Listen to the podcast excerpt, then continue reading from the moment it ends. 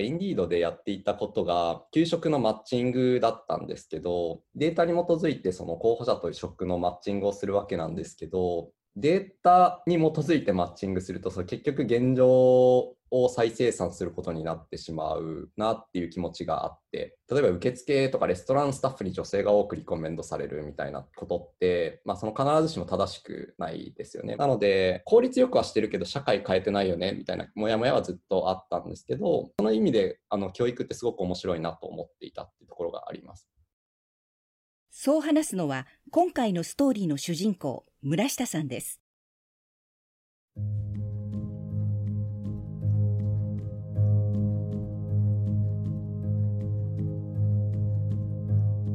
こんにちは。今回からナビゲーターを務めます熊谷陽子です。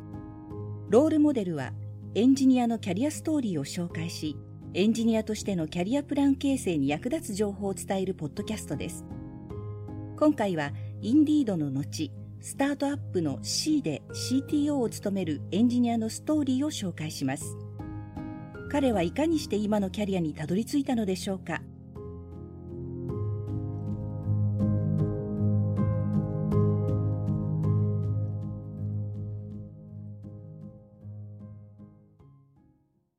はじめまして、村下明と申します。えっと、大学時代、あの機械学習系の技術を専攻していて、まあ、そのつてで、えっと、インディードという求人検索の会社のですね、あのバックエンドエンジニアとしてリコメンデーションエンジンの開発をしていて、まあ、そうですね、日本のオフィスに4年いて、その後海外、あの US 本社のオフィスに1年滞在させていただいて、で今はちょっとあのリクルートの友人が立ち上げた会社で CTO として、えっと、技術技術面のリードをしています。よろしくお願いします。東京大学の係数工学科というところで、あのえっと、大学時代はデバイス系の制御とか、えっと、なんだろう信号処理みたいなことを学んでいたんですけどその中でちょっと機械学習系の技術がちょうど流行っていた時期でちょうどなんかそのサンプルプログラムみたいなものを自分で趣味で動かしていたんですけどそこでそのこれはすごいとなりましてそこから専攻を変えてあの、まあ、機械学習を専攻してました。彼にとって機械学習のどこが魅力だったのでしょうか？僕が一番面白いなと思ったのは人が介在しなくて良いっていうところですかね。あのまあ、ちょうど多分あの先行一番最初に触ったデモがあの表情認識のデモであの笑ってる画像と笑ってない画像をたくさん用意してあげると機械が新しいそのデータセットにない画像を判定できるっていうあのデモだったんですけど基本的にもう機械って表情の知識って全く皆無なわけじゃないですか。でもそのデータだけからその結構表情って複雑だと思うんですけど複雑なあの判断をあの判断基準を抽出してかつそれが1回抽出できるとコピーしてなあの例えば数億とかの表情を自動で判断したしたりできるっていう人が介在しないシステムですごく大きな価値を、えっと、もたらせるなっていうところが魅力でした械学習を活かせる仕事に就きたいという思いでインディードへ入社することになります。リクルートが買収した直後の新卒1期生でした。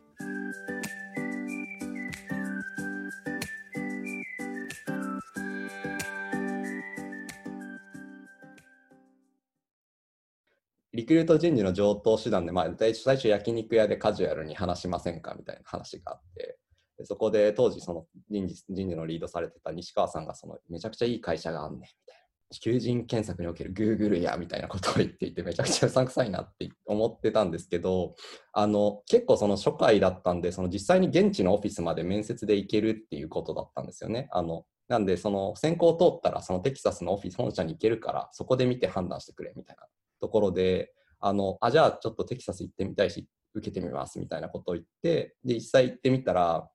そう、すごくなんかやっぱりテッキーな雰囲あのギークな雰囲気だったんですよね。あの創業者がすごくやっぱエンジニアリングの会社にしたいというところを強く意識している会社で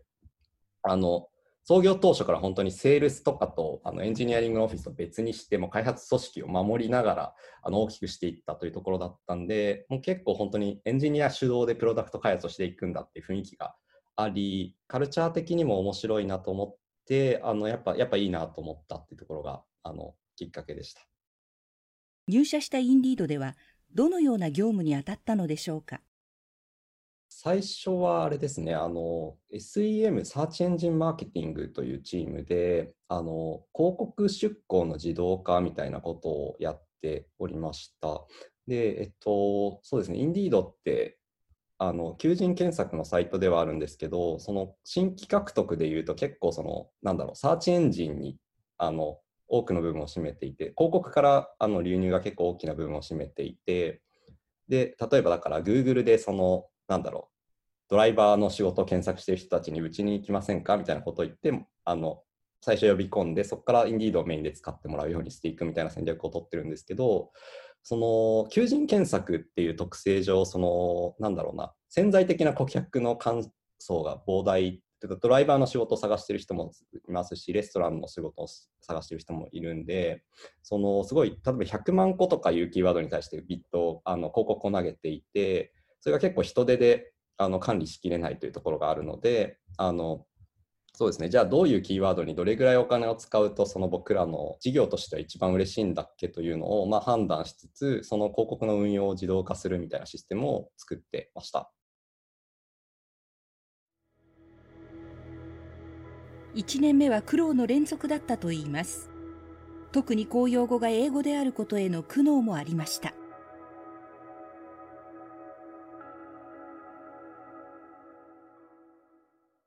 開発チームはメインはあの東京にいたんですけど、マーケティングチーム全員あのテキサスにいらっしゃったんで、まあ、基本時差ある状況でコミュニケーションをしつつ、そこら辺が大変でしたね。まあ、当時は僕、英語が全然話せなかったところもあって、テキストだとその本当に文通みたいになるので、ミーティングやりたいんだけど、でもミーティング行っても何やってるか分かんないから、なんかそのどっちも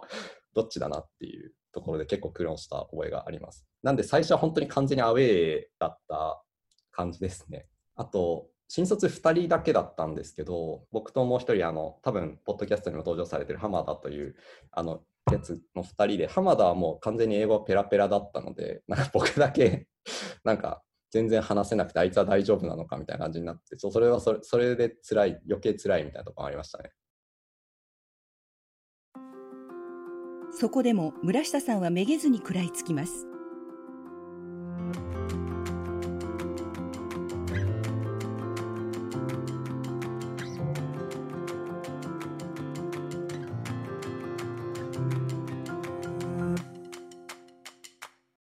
リクルートの採用が英語不問っていうことで、その面接の時は常に通訳があのいら同行してくださって、なので、基本僕は通訳の方とコミュニケーションを取るだけで、あの自分の意図は伝えられたんですけど、あの入社するとその通訳がいなくなるんでどうしましょうという話があって、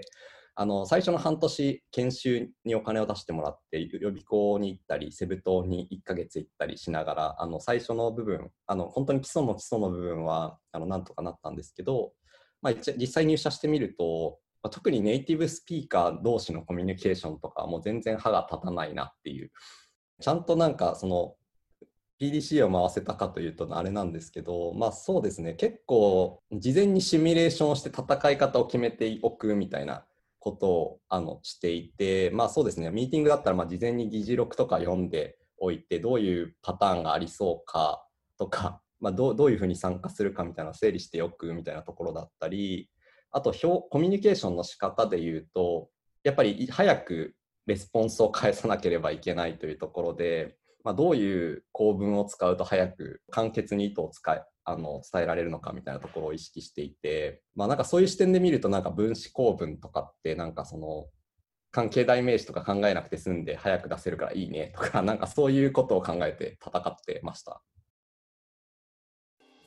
こうした地道な努力の結果英語でのコミュニケーションも上達。言語の壁に打ち勝ちます。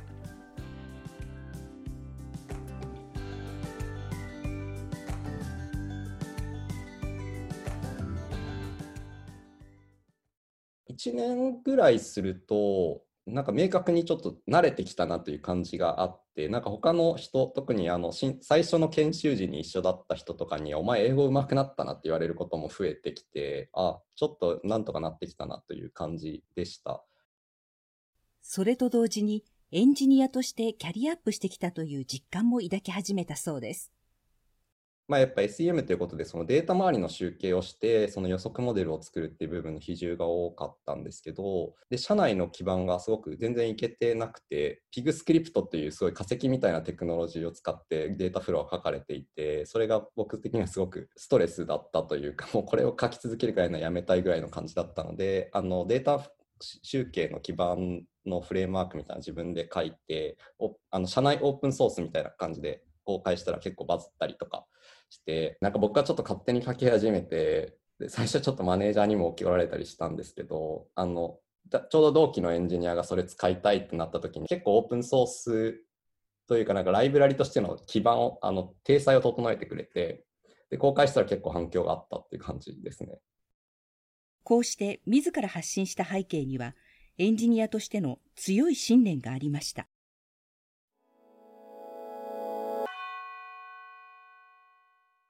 結構人間の仕事かどうかみたいなところにこだわりを持っていて、あんまりそのピグスクリプトを書くのは人間の仕事じゃないと思っていたので、ちょっとこれは何とかしないといけないみたいな。繰り返される処理とか、根性で発見しなければならないミスとかってやっぱりあんまりその人間のパワーをかけるより機械の方が得意なところだと思ってるんですよね。なんでそこをできる限り機械の力で解消しつつ、まあ、人間はもうちょっとクリエイティブなところに時間を使ったらいいんじゃないのっていう思いはずっとあったかもしれないです。昔から結構なんだろう手続きとか そういう定型作業がすごく苦手で怒られてきたし、まあ、それでちょっと自信を失うところもあったかなと思っていて結構やっぱ機械でそこが自動化できるとあの僕みたいな人間ってすごい価値が出しやすくなるのかなみたいなところはあるかもしれないです。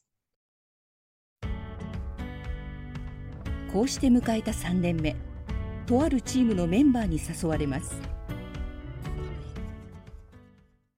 ヒロさんっていう僕の先輩がなんか新しいチームを作ること作ろうとされていてそこに呼んでもらったんですけど何をやろうとしてたかというと求人の投稿に対して求職者をリコメンドするシステムをあの新しくスクラッチで作るみたいなところがあってでそれの立ち上げをやるから来てくれという感じであの参加しました。最初4人ぐらいか4人ぐらいのチームで全員入れてで本当に小規模なところから始めてっていうところですね。今までの経歴に加えて、じゃあ今何を探しているのか、今何をどういうロケーションで探している人ですか？っていうのをちゃんとその理解しようと。今の給食度合いとかをもとに、その候補者がリコメンドされてくるサービスみたいなものを作ろうと思ってたんですけど、実際作って社内でテストをしていたんですけど、なんかあんまりその僕らの良さというか、その両方考慮している今の今のイントレストの情報も考慮しているっていう良さがエージェントの方だったりに伝わりきらずこれではちょっとあまり成功が望めないんではないかとなって一回そのプロダクトはポシャリ。それでもこのリコメンドエンジンは使えるという自信が村下さんたちチームにはありました。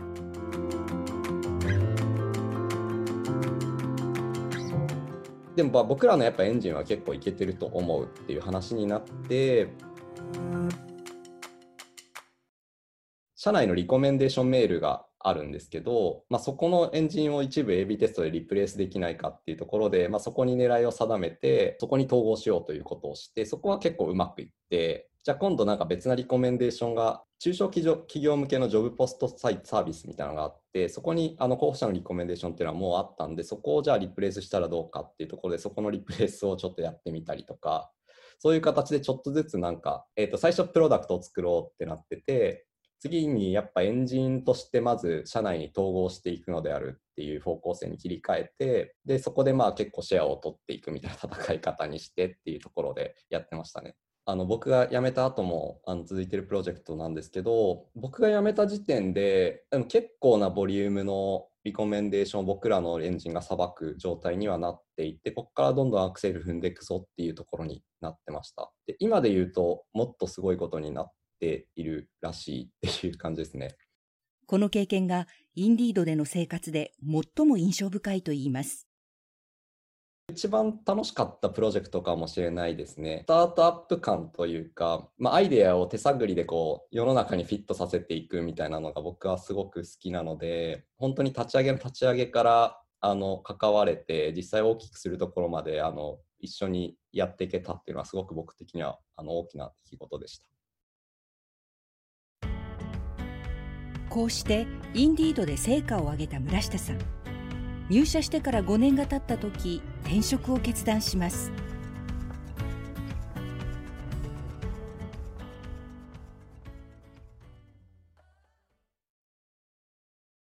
なんかリクルートの同期のつながりで、えっと、中山沙耶というあのリクルートの同期がいまして、その彼女と入社当初からまあなんか仲良くさせてもらってました。で、なんか定期的にランチとか行ったりしてたんですけど、そこで自分の会社立ち上げることにした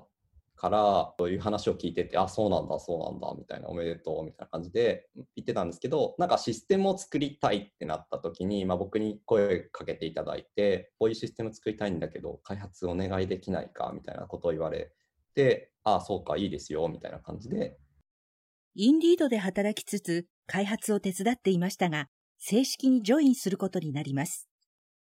一つはなんかカルチャーというか、なんかこの会社としての強さみたいなところはすごいなってなんか初期から思っていて、まあ、要はその PDCA のサイクルがすごい早いなと思って見てたんですよね。レッスンだったりイベントだったりの PDC をしつつその中で良さそうだったものをスキルアップ系のレッスンがかなり人気があったんですけどじゃあここにちょっとピボットしてみようかっていうとこで、まあ、半年後ぐらいにその実験的にそのスキルアップカリキュラムを2ヶ月でやるみたいな実験プロジェクトを出してで、それが結構反響良さそうだったんで、その半年後ぐらいにサービスをフルリニューアルして、そっちに寄せたりだとか、現場での PDCA だったりを回しながら、かなり速いペースで意思決定をしているなっていうのが印象的でした。その中で結構その当初のコミュニティみたいな、女性コミュニティから結構キャリアアップみたいなところによって、方向性としては寄ってきたんですけど、まあ、その中で結構僕の興味分野と重なってきたみたいなところも大きいかもしれないですね。僕結構教育みたいなところは興味があって、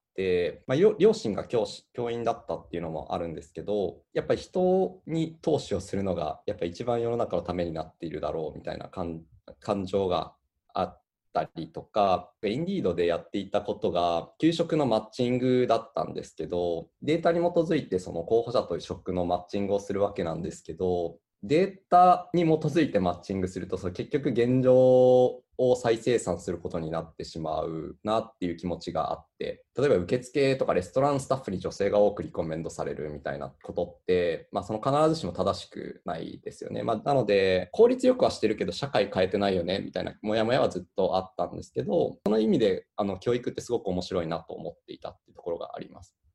C ではどういったお仕事をしているのでしょうか？C は、えっと、今創業4年目の会社で、えっと、女性向けのキャリア支援事業みたいなことをやっている会社です。で従業員にって今16人ぐらいですかね。まあ、ビジョンとして、まあ、創業当初から一人一人が自分にないしかない価値を発揮し熱狂して生きる世の中を作るみたいなところを掲げているんですけど2つ事業を大きくやっていますと。で1つがその C-Likes っていう学びのプラットフォームで例えば Web デザインとか Web マーケティング Web ライティングとかあと、まあ、フォトショーいられとかワードプレスとか全16種類ぐらいのカリキュラムがありまして、あそこに受講生がの方が学びながらあの学習を進めていただけるというものになってますと。で、もう一歩、一つがその C クリエイターズっていうあのお仕事斡旋の仕組みでして、まあ、実際受講生が学びの内容をそのアウトプットとして外に出せる場となってますと。えっと、僕はあの肩書きで言うとそうですね、あの執行役員 CTO として今技術部門全般を見てます。で直近で言うと今その C-Likes っていう学びのプラットフォームの開発をしています。まあ、要はそのやっぱり僕らのサービスのコアってそのコーチングとそれを軸とした個別化みたいなところだと思うんですけどそこを今あの結構コーチの人に丸投げしてしまっているというかあのシステム上にはその知見が溜まっていないというところになるのでユーザーが抱えている課題会員の方が抱えている課題感だったりじゃあそこに対してコーチとどういうやり取りがあったりだとかでそれをもとにじゃあその学習のロードマップどう立てていくんだっけみたいなところを少しずつそのサービスに寄せていこうと。この開発で前職の経験を生かすことができるのではと村下さんは言います。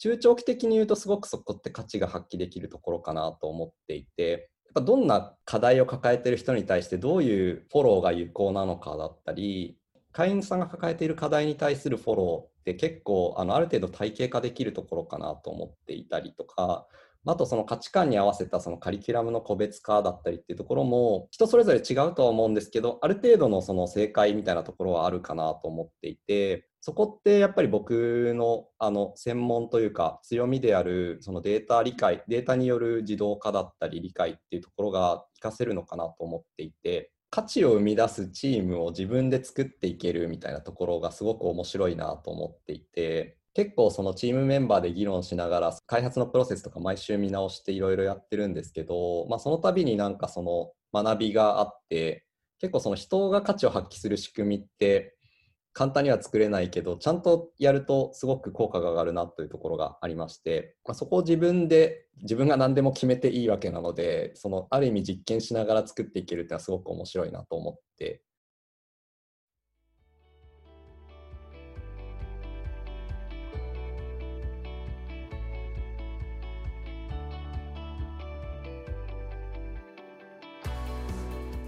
良いチームが良いプロダクトを作る。という村下さん。彼にとって理想のチームとは？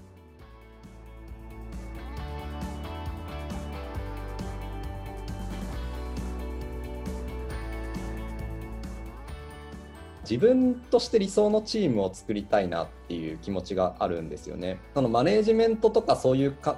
観点がないと結局そのチームが場当たり的になっちゃうみたいなと思ってていいチームに入ったら楽しいけど悪いチームに入ったらつまらないみたいな、まあ、そうではなくてやっぱ自分がその楽しいチームを作れるようになるとずっとそういう状態で仕事ができるなと思ってましてインディード時代もそうで特に最後にいたチームがめちゃくちゃ楽しかったっていうのがるんですけど、まあ、それってやっぱりそのやっぱリードがすごく良い仕事をしてくれていて、まあ、そのチームメンバーの状態をフォローしつつステークホルダーともちゃんとコミュニケーション取りつつちゃんとロードマップを敷いてくれてたからだと思ってて僕はメンバーとしてはめちゃくちゃ楽しかったんですけど、まあ、じゃあ自分がリードとしてそれで言うとだからリードとしてあの時と同じ状態を作るにはどうしたらいいんだろうっていうことを考えてるのかもしれないですね。インディード時代の理想のチームを自らが主導で作りたい村下さんの挑戦は続きます。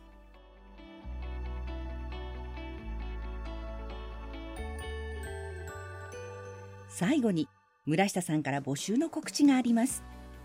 C ではあのプロダクトマネージャーを絶賛今採用中です。学習を科学する要素っていろいろあのもう揃ってると思ってるんでそれを組み合わせて理想の学習体験を作りたい。でそれを僕と一緒にあの二人三脚でやっていただきたいという方、ぜひ応募をお待ちしております。よろしくお願いします。